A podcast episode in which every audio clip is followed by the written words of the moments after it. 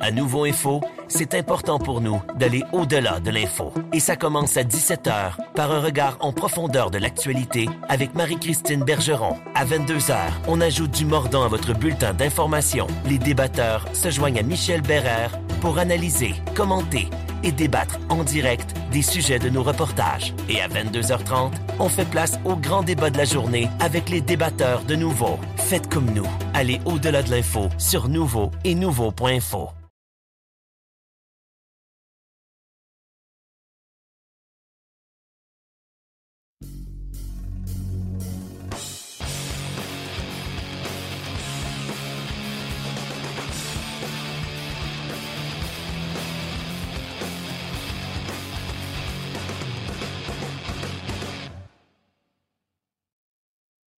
Salut tout le monde, bienvenue à notre présentation hebdomadaire sur la glace, édition du 19 mai. Et oui, on est toujours en onde avec Sur la glace à chaque semaine rendu à la mi-mai. C'est une saison particulière, une saison qui s'étire. Je fais une parenthèse. Moi, le 19 mai, ça me ramène toujours en 1996, le rapatriement de la Coupe Memorial par les Prédateurs de Granby. Euh, ça fait 26 ans cette année que ça a été réalisé et euh, honnêtement, le, portrait de la Ligue junior majeure du Québec a changé en ce 19 mai 96 lorsque les Prédateurs l'avaient emporté 4 à 0 face aux Peets de Peterborough à Peterborough pour ramener la Coupe Memorial. Puis par la suite, bien, il y a eu celle des Olympiques l'année suivante, dont on célèbre justement le 25e anniversaire cette année. Rimouski en 2000, Québec en 2006, Saint-Jean 2011, Shawinigan 2012, Halifax 2013, Batters 2018, Rouen 2019. Il y a eu plein de Coupes Memorial. Mais à ce moment-là, en 96, ça faisait 25 ans qu'il n'y avait pas une équipe du Québec qui avait gagné la Coupe Memorial. Alors ça, ça demeure une date importante, le 19 mai, dans l'histoire de la LHJMQ. Et du hockey junior québécois. J'espère que vous avez passé une belle semaine. Il s'est passé encore plein de choses durant la dernière semaine. Le Rocket de Laval s'est qualifié pour le deuxième tour des séries. Il en sera abondamment question dans quelques instants. Dans la Ligue junior majeure du Québec, on est euh, à mi-chemin ou à peu près de la deuxième ronde des séries. Et la semaine dernière, jeudi dernier, l'Océanique de Rimouski qui a éliminé l'équipe hôtesse de la Coupe Memorial, les Sea Dogs de Saint John. On aura une entrevue avec le directeur général des Sea Dogs, Trevor Georgie. Pas besoin de vous dire que on a le taquet passez-moi l'expression québécoise, du côté de Saint-Jean, mais on a du temps pour euh, renverser la situation et se préparer pour le tournoi de la Coupe Memorial. On va faire le point sur ce qui se passe en Ontario et dans l'Ouest ou dans chacune de ces deux ligues-là. On est rendu au carré d'as. Et on va parler évidemment de la Coupe TELUS qui bat son plein présentement avec les cantonniers de Magog là, qui euh, sont en Alberta pour euh, tenter de se qualifier d'abord pour les matchs de demi-finale de samedi. Ça devrait être, ça devrait être accessible pour les cantonniers. Et on le sait, espérer remporter ce tournoi-là qui échappe au Québec depuis maintenant 21 ans. Donc, le Québec est vraiment dû pour gagner la, la suprématie du hockey midget canadien. Il y a la Ligue junior majeure du Québec qui a aussi dévoilé sa liste des meilleurs espoirs. On va parler de la loterie de la Ligue junior majeure du Québec qui aura lieu dans les studios de RDS mardi prochain, le 24 mai. On va vous présenter une émission spéciale d'ailleurs de Hockey 360 mardi le 24 mai pour la loterie de la Ligue junior majeure du Québec. Alors, vous voyez, il y a plein de choses encore, même si on est rendu au 19 mai. Ça bouge énormément. Il faut parler du Rocket de Laval, le Rocket qui avait réussi à aller chercher... Euh, un match sur deux à Syracuse en début de série. Euh, a par la suite remporté le match numéro 3 à Laval, perdu le match numéro 4 à Laval et finalement le Rocket qui est allé gagner en prolongation euh, mardi soir à Syracuse, non sans avoir créé l'égalité dans la dernière minute de jeu lorsqu'on avait retiré le gardien de but à la faveur d'un sixième attaquant, Cédric Paquette, qui avait créé l'égalité. Puis par la suite, en prolongation, le but de Gabriel Bourque qui a donné la victoire. Donc, une série en cinq matchs qui est allée à la limite en prolongation. Ça aurait pu aller d'un côté comme de l'autre. Il y a une question d'opportunisme également là-dedans aussi.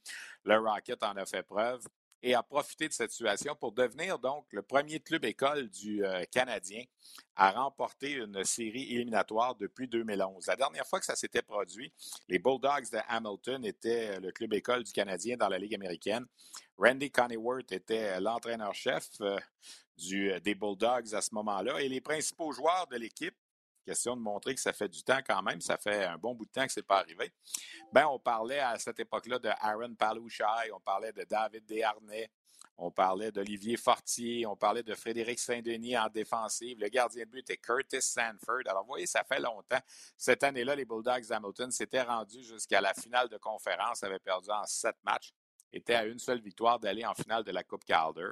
Et depuis ce temps, ben, il y avait eu plusieurs exclusions de série. Une seule participation, en fait, en 2016-2017, les Ice Caps de Saint John's Terre-Neuve, qui s'étaient inclinés en première ronde face euh, justement au crunch de Syracuse aussi. Alors, il n'y avait pas eu beaucoup de hockey euh, des séries éliminatoires pour le club école du Canadien au cours des dernières années. Et là, ben, cette année, il y a quelque chose qui se passe avec cette équipe-là. On a vu les foules à Laval la semaine dernière, 9600 spectateurs jeudi dernier, plus de 10 000 samedi. Et là, les billets s'envolent pour la, prochaine ronde également dans le cas du, Rocket. Et là, on ne sait pas. Au moment où on enregistre euh, ce balado, nous sommes le 19 mai en matinée. On va savoir ce soir, le 19 mai, en fin de soirée, si le Rocket va se mesurer aux Comets de Utica, qui ont terminé premier de la section Nord, ou s'ils vont se mesurer aux Americans de Rochester, qui ont terminé cinquième de la section Nord. Alors, vous me voyez venir. Si c'est Utica, bien, Utica aura l'avantage de la et la série va commencer en fin de semaine à Utica.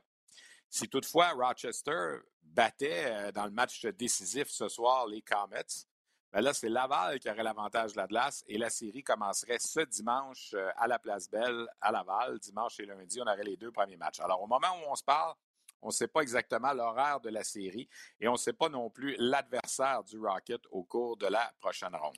Avant d'aller euh, plus loin, euh, de parler des autres séries, je veux qu'on revienne sur les réactions que nous avons entendues au terme de cette victoire du Rocket L'autre soir à Syracuse, mon collègue Patrick Friolet était sur place, a recueilli les commentaires de Cédric Paquette, de Xavier Wallet, de Gabriel Bourque et de l'entraîneur-chef du Rocket, Jean-François Houle. On écoute tout ça. je pense qu'on est fiers de ce qu'on a accompli, on n'a pas lâché. Je pense qu'on en a parlé beaucoup dans la chambre euh, dans, les derniers deux jours, deux, trois jours, qu'il ne fallait pas abandonner, peu importe le résultat des, autres périodes, puis on n'a pas, pas abandonné. Euh, c'est un match d'équipe, je pense que tout le monde a bien joué ce soir. Tout le monde a montré du caractère, puis tout le monde a levé son jeu d'un cran. Donc ah, très fier de ça. Puis euh, on va en profiter une journée, puis on va se ah, Je m'en ai changé pour commencer, mais Martin a fait un super beau jeu à la Radina. Euh, j'ai donné tous mes efforts pour essayer de toucher la rondelle, puis ça, ça a fini par rentrer. Je suis content, ça fait du bien. Euh, J'avais pas fait de points des séries, puis ça fait du bien d'avoir un gros but comme ça. Mais euh, je suis fier des gars. En troisième, on a, on a joué une solide période pour revenir dans, dans le game. Euh, c'est une victoire d'équipe, euh, ça fait bien mériter. Je suis content pour lui. il a pris l'année passée, il n'a pas joué au hockey. Cette année, ça a pris un peu de temps avant d'embarquer, mais c'est un c'est un très bon leader dans la chambre. Il est aimé de, tous les joueurs. Puis quand, quand, ça va mal, c'est un des joueurs qui, qui, parle beaucoup dans la chambre et qui ramène les gars. Alors, euh, pour lui, je pense. Alors, voilà donc pour euh, certains des échos de vestiaire qu'on a entendus à la suite de cette belle victoire du Rocket de Laval, qui l'emporte donc en cinq matchs. Donc, pour résumer ce qui se passe dans la Ligue américaine, ben, dans la section nord, comme je vous disais, le duel Utica-Rochester va couronner un gagnant ce soir à Utica. Dans la division Atlantique, on connaît les deux euh, protagonistes, ce seront les Checkers de Charlotte qui vont affronter les Thunderbirds de Springfield. Ça, ça va commencer lundi prochain seulement, le, en fait dimanche plutôt, le 22 mai. Dans la section centrale, ce sera euh, Milwaukee, les Admirals contre évidemment la grosse machine des Wolves de Chicago, qui a terminé euh, premier de la section. Et dans la section Pacifique, ce sera Stockton contre Colorado tous encore une fois, tout encore une fois, des séries 3 de 5 pour cette ronde-là. Les gagnants de chacune de ces séries-là ben, vont accéder au final de conférence. Et là, on parlera de série 4 de 7 à ce moment-là pour euh, la suite des choses dans la Ligue américaine. Mais euh, pour revenir donc une dernière fois sur la série Syracuse-Laval, ben, 13-13 dans la colonne des buts pour euh, les deux équipes. Le gardien Caden Primo a été très solide après avoir été laissé de côté dans le premier match au profit de Kevin Poulain. Il s'est bien relevé, moyenne de 1,96, 940 de taux d'efficacité. Euh, c'est du gros, gros hockey que Caden Primo a faire en séries éliminatoires et c'est ce qu'on veut voir du, du jeune gardien américain. Au niveau de l'attaque, Sami Nikou a été le meilleur en termes de points avec cinq passes. Alex Belzil a marqué quatre buts. Euh, Louis Belpedio a connu une très bonne euh, série également, un but et trois passes. Et le Rocket a réussi à gagner cette série-là sans que son meilleur marqueur, Raphaël Harvey Pinard, euh, ne réussisse à toucher la cible. Il a obtenu deux passes. Et j'ai aimé aussi le fait que Jean-François Hull a fait appel à beaucoup de son personnel. On a souvent parlé de la profondeur du Rocket. On a vu dans le match numéro 5 Kevin Roy revenir au jeu. Peter Abandonato qui est venu prêter main forte également à l'attaque. On a joué à sept défenseurs. Mathias Norlinder a joué quatre des cinq matchs euh, de la série. Bref, une belle victoire pour le Rocket de Laval qui va maintenant poursuivre en deuxième ronde. Ça pourrait commencer samedi à Utica. Ça pourrait commencer dimanche à Laval. Donc, à surveiller là, ce soir lorsque nous aurons le résultat du match entre Utica et Rochester. On sera en mesure de connaître la suite des choses pour le Rocket. On parle maintenant de la Ligue de hockey junior majeur du Québec. Euh, la deuxième ronde bat son plein. Ce soir, ce sera les matchs numéro 3 dans chacune des quatre séries 3 de 5. Les Islanders de Charlottetown mènent 2 à 0 contre le Titan d'Acadie Batters qui a effectué toute une remontée dans la, dans la ronde précédente. Après avoir perdu les deux premiers matchs contre Halifax, Batters est allé chercher les trois suivants, dont celui de jeudi dernier, de mercredi dernier en troisième période de prolongation. Ça a été tout un duel, le quatrième plus long match de l'histoire de la LHJMQ. Mais là, Batters se retrouve à nouveau en arrière 2 à 0 contre Charlottetown. Ce sera difficile pour le Titan qui semble un peu à bout de ressources face aux Islanders. Autre série, 2 à 0, le Phoenix de Sherbrooke contre l'Armada de Blainville-Boisbriand, match numéro 3 ce soir à Boisbriand. Les Cataractes de Shawinigan 2 à 0 contre les Olympiques de Gatineau. Match numéro 3 ce soir à Shawinigan. C'est de ce côté que je me dirige d'ailleurs ce soir. Et la seule série qui est à l'égalité 1 à 1, ben c'est l'Océanique de Rimouski qui est allé chercher le match numéro 2 lundi soir à Québec après avoir perdu le premier 4 à 0 dimanche, a gagné le second 4 à 1. Donc, les matchs 3 et 4 auront lieu ce soir et demain à Rimouski. Dois-je rappeler que l'Océanique a surpris les Sea Dogs de Saint John euh, dans la ronde précédente, éliminant euh, l'équipe hôtesse de la Coupe Memorial? Rimouski avait gagné le premier match à Saint John, a perdu le second, a perdu le troisième à la maison et rebondit euh, le 10 mai dernier. Donc, ça, c'est mercredi dernier en allant chercher une victoire de 1 à 0 contre les Sea Dogs dans un match que les Sea Dogs avaient complètement dominé, le 40 à 13 au chapitre des tirs au but.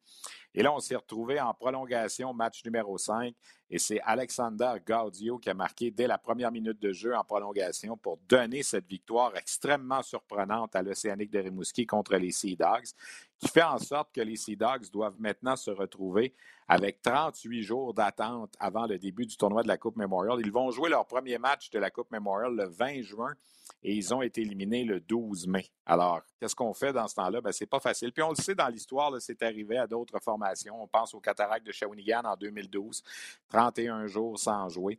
Les Spitfires de Windsor en 2017, peut-être la dernière équipe qui a eu une longue attente, 44 jours, et avait quand même gagné la Coupe Memorial après avoir été éliminé en première ronde. Les Spitfires qui euh, avaient perdu en 7 cette année-là, dès la première ronde des séries, une formation qui alignait entre autres le défenseur Mikhail Sergachev.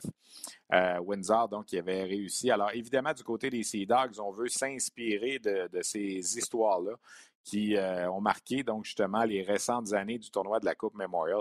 Mais pas besoin de vous dire qu'il y a une déception immense du côté des, euh, des Sea Dogs de Saint John. C'est une équipe qui est une moyenne d'âge extrêmement élevée, la plus élevée des 20 dernières années dans la Ligue de hockey junior majeur du Québec. Quand on regarde ça, les Sea Dogs ont 17 joueurs de 19 ans, 3 joueurs de 20 ans. Il y a quelques joueurs qui ont peut-être eu une, ont peut-être eu une série un petit peu plus euh, difficile. Josh Lawrence n'a pas marqué contre l'Océanique, euh, une fiche de moins 5. Le défenseur Vincent Sévigny, une fiche de moins 6. Des joueurs que nous sommes allés chercher. William Dufour a marqué deux buts, terminé à moins 5 également. Euh, Ryan Francis, un seul but en quatre matchs.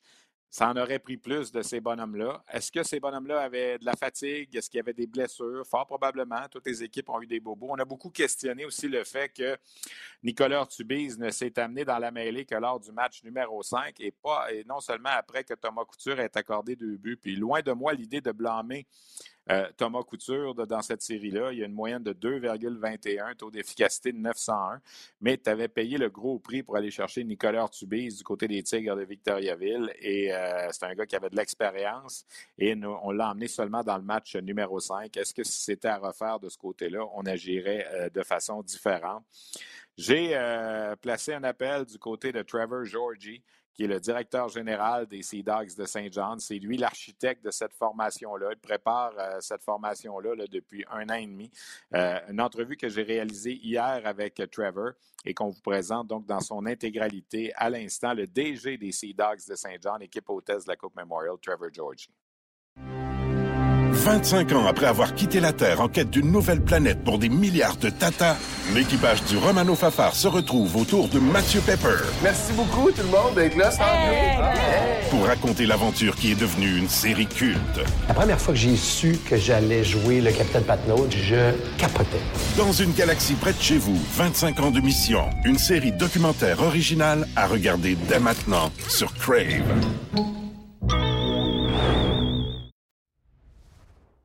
Trevor, euh, j'ai envie de te demander comment ça va. J'espère que ça va bien pour tout le reste, mais au niveau hockey, j'imagine que c'est une grosse, grosse déception ce qui s'est passé en première ronde face à Rimouski. Oui, c'est clair. Euh, les derniers quelques jours étaient, des journées euh, difficiles. certainement, il n'y a personne qui est plus déçu dans les résultats que, que nous. mais là, on a 33 jours pour se préparer pour une deuxième opportunité. Euh, des équipes, 59 équipes dans la Ligue euh, aimeraient cette opportunité d'avoir une deuxième chance. Puis nous, on est assez chanceux de l'avoir, donc euh, on doit prendre avantage. Est-ce qu'on a réussi à établir qu'est-ce qui s'est passé, qu'est-ce qui n'a pas fonctionné? On continue à évaluer tout ça depuis la défaite. On, discute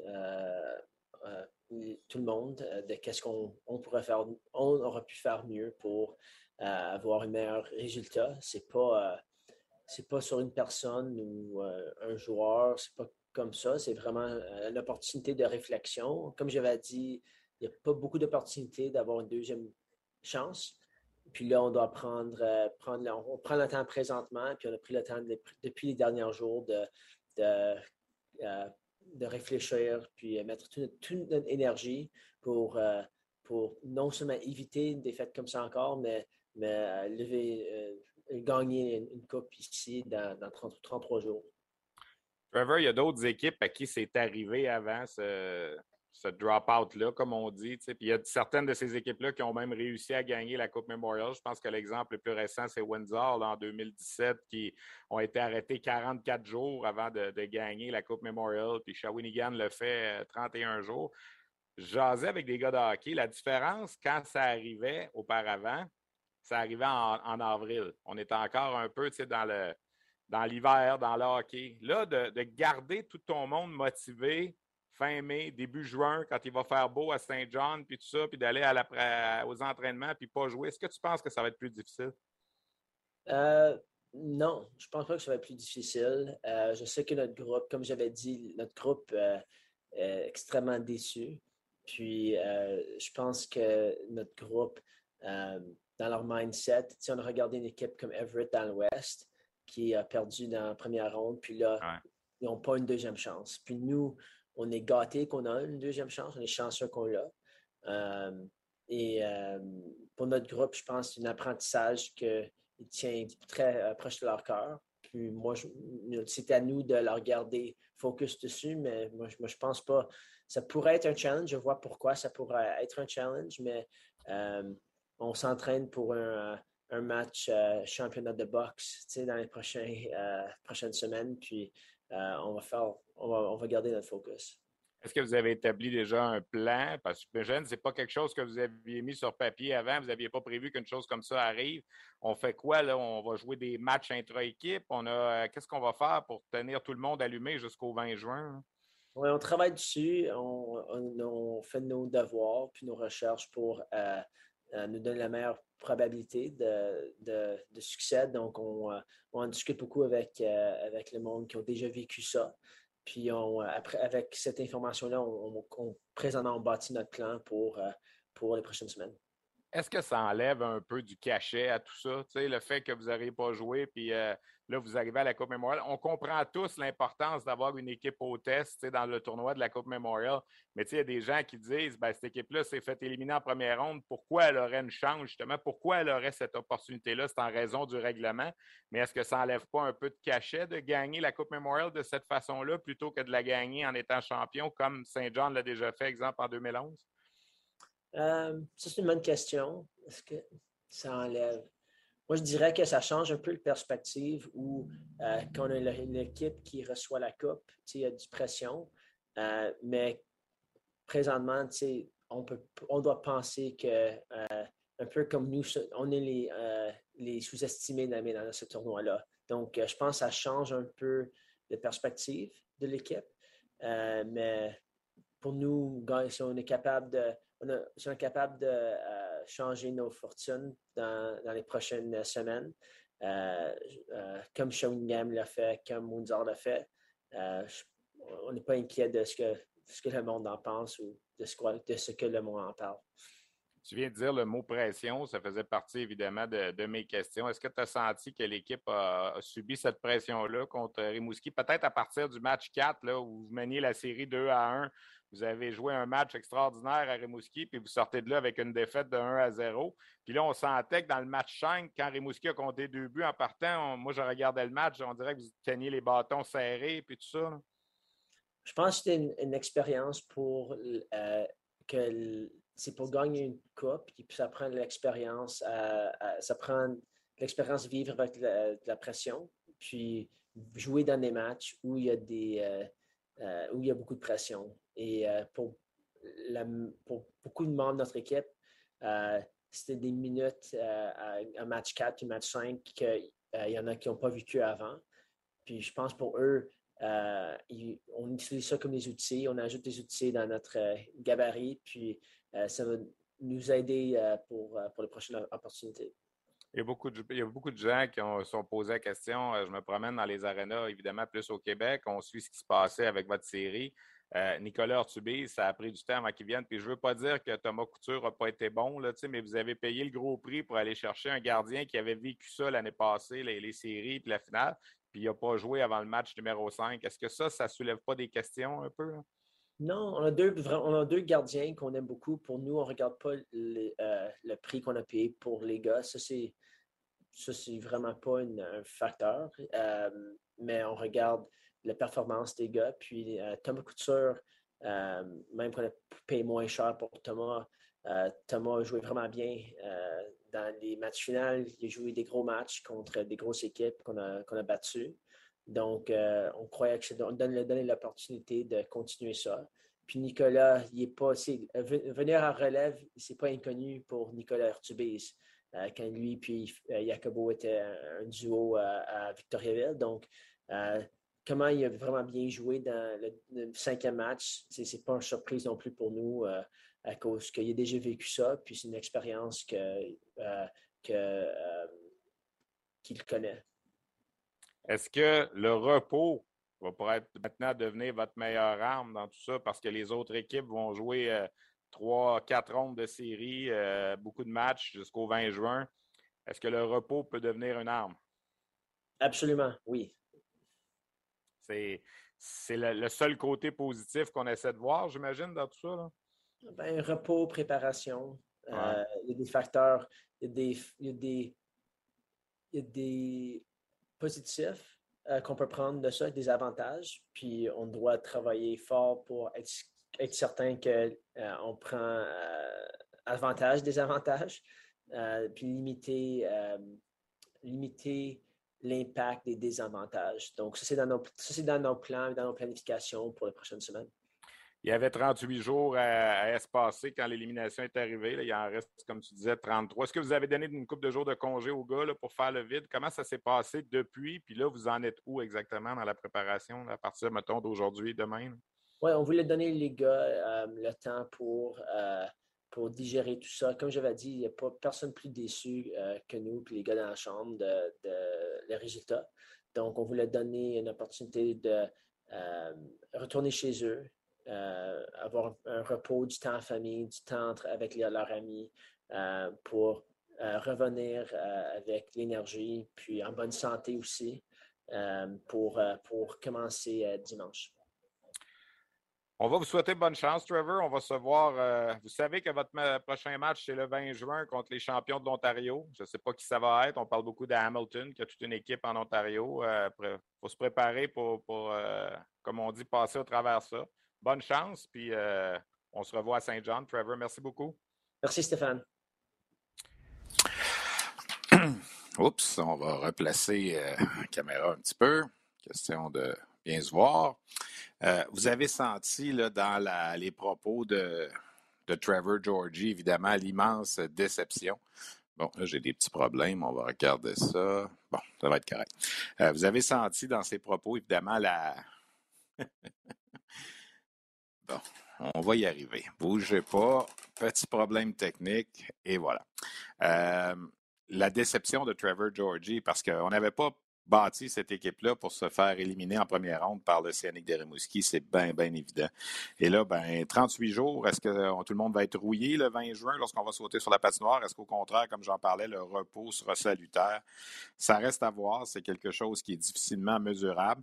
Tout ça pour vous dire que dans l'histoire, euh, dans l'histoire de, la Coupe Memorial, c'est arrivé en plusieurs occasions. C'est le record certains vont dire 38 jours. Est-ce que c'est un, euh, est-ce que c'est un record pour, euh, pour l'attente la plus longue? Non, pas du tout. Il y a des équipes qui ont déjà attendu euh, les Blades de Saskatoon en 2013, 50 jours, mais ils n'ont pas gagné la Coupe Mémoire. Les Pats de Regina, deux fois, équipe hôtesse, en 2001 et en 2018, les deux fois, 47 jours et 45 jours d'attente. L'équipe qui a attendu le plus longtemps et qui a gagné, on en parlait dans l'entrevue, ce sont les Spitfires de Windsor en 2017, qui, après 44 jours, ont réussi à quand même gagner la Coupe Memorial. Euh, les 67 d'Ottawa, 35 jours en 1999, et les Cataractes de Shawinigan, 31 jours en 2012. Ce sont les équipes qui ont réussi à, gagner après une longue attente. 38 jours, c'est la sixième plus longue attente de l'histoire. Euh, il y avait eu euh, les Moussets d'Halifax en 2000 qui avaient attendu 39 jours aussi. Alors, euh, ce n'est pas des situations, évidemment, plaisantes pour les joueurs. Puis comme je le disais dans l'entrevue aussi, le, fait qu'on se retrouve en, mai, en juin pour attendre, c'est bien difficile. On dirait qu'on n'a plus peut-être plus la tête au hockey vraiment. Puis il faut se préparer quand même pour un tournoi là, qui a beaucoup de médias autour. Les joueurs vont se faire mitrailler de ces questions-là quand ça va repartir à Saint-John. Euh, bref, ça va être intéressant quand même à suivre. On verra ce que les Sea Dogs seront en mesure d'accomplir.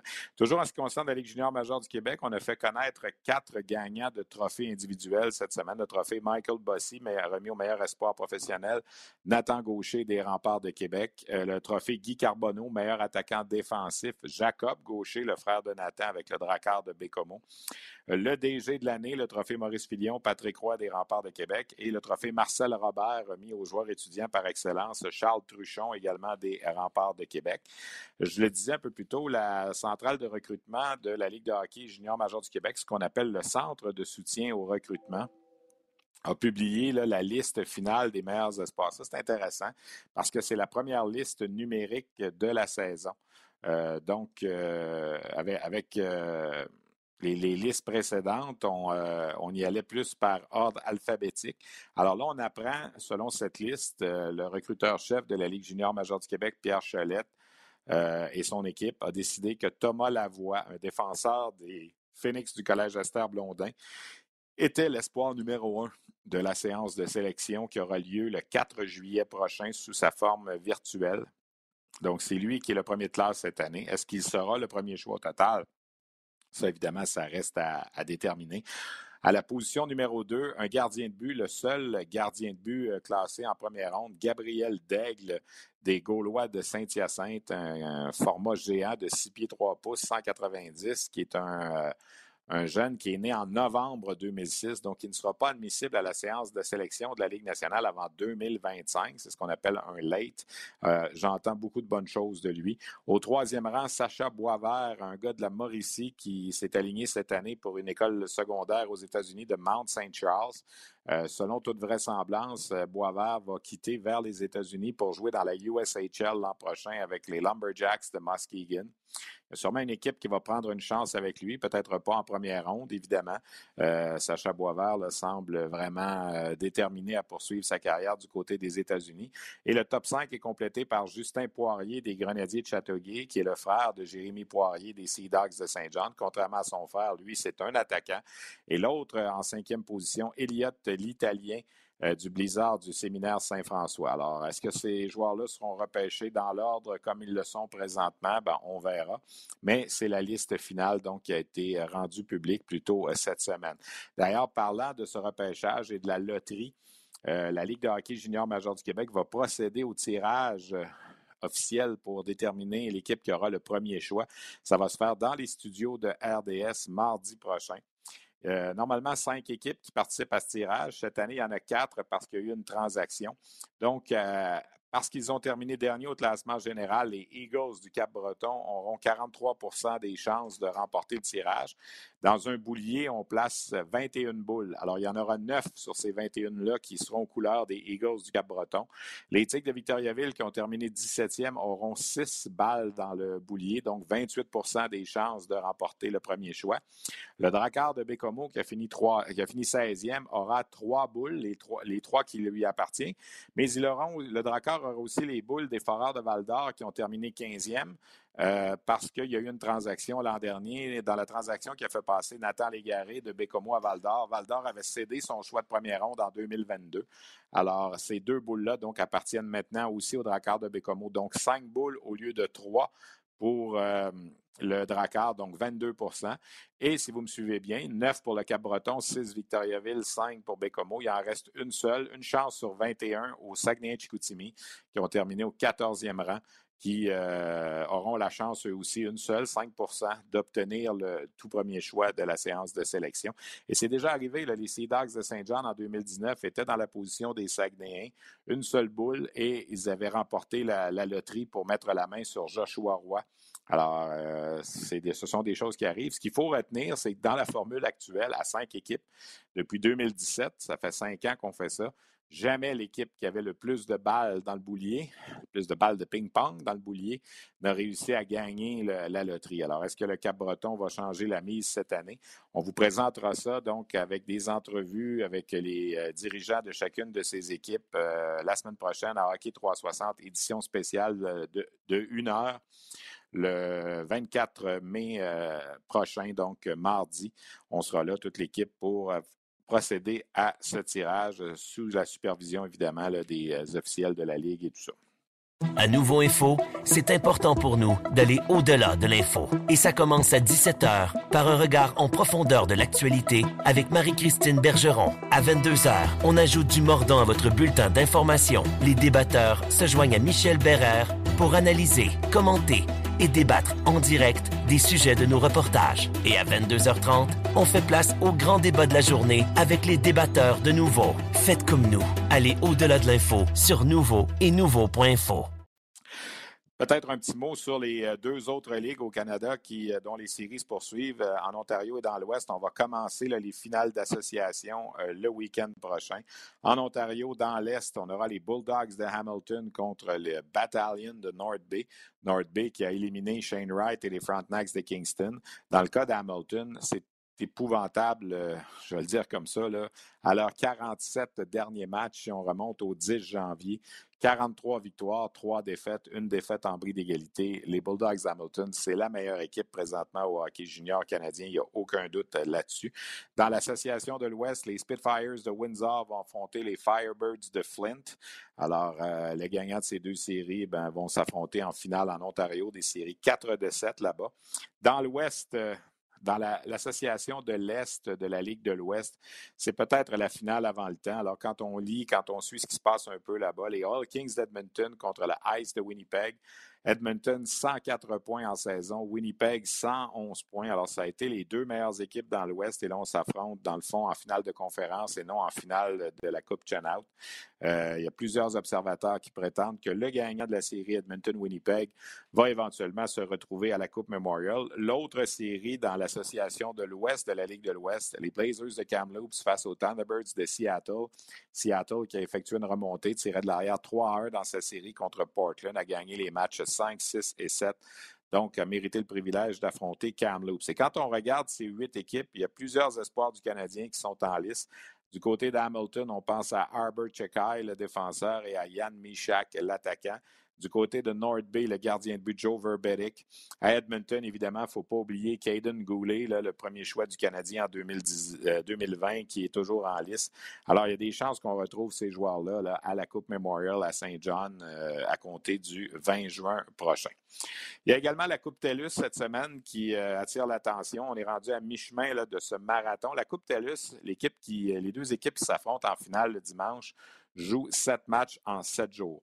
Il y a six équipes qui participent à la Coupe TELUS. Euh, l'équipe du Pacifique, de l'Ouest, de l'Ontario, du Québec, des Maritimes, en plus d'une équipe au test.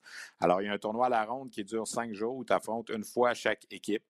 Et au terme de ces cinq matchs-là, ben, les quatre premiers accèdent aux demi-finales du samedi et les deux gagnants s'en vont en finale le dimanche, ce qui peut donner sept matchs en sept jours. Les représentants euh, du Québec, les cantonniers de Magog, ben, ont deux victoires et une défaite jusqu'à présent. Lundi, ils ont vaincu Vancouver, les euh, représentants du Pacifique 6 à 3. Mardi, ils ont pris la mesure de la formation de Sydney, qui est l'équipe hôtesse euh, en Alberta, 11 à 2, avant de subir une défaite hier contre les Flyers de Moncton, l'équipe de l'Atlantique, qui est en première place présentement. Puis ça, c'est assez surprenant parce que historiquement, à la Coupe TELUS ou à la Coupe Air Canada qu'on appelait auparavant, euh, les équipes des Maritimes ne sont pas nécessairement les plus puissantes. Mais euh, dans le cas de Moncton cette année, Moncton a gagné ses trois premiers matchs et est en bonne position pour les demi-finales. Magog joue aujourd'hui contre contre Mississauga. Mississauga, là, qui euh, a gagné une fois, a perdu deux fois ses trois premiers matchs et va compléter sa phase préliminaire demain contre les Hounds de Notre-Dame. Historiquement, une bonne équipe, les Hounds de Notre-Dame, qui ont une victoire et deux défaites jusqu'ici. Alors, on suit ça. Dimanche soir, 21h30, heure de l'Est, RDS va vous présenter euh, la grande finale de la Coupe TELUS, l'emblème du euh, championnat canadien de hockey chez les moins de 18 ans, ce qu'on appelle le championnat canadien de hockey midget. Donc, on sera là, toute l'équipe, pour vous présenter ce match-là euh, dimanche soir. Et aujourd'hui, le 19 mai, à Estevan, en Saskatchewan, s'amorce la Coupe du centenaire. Ça, c'est la Coupe des équipes juniors 3A partout au Canada.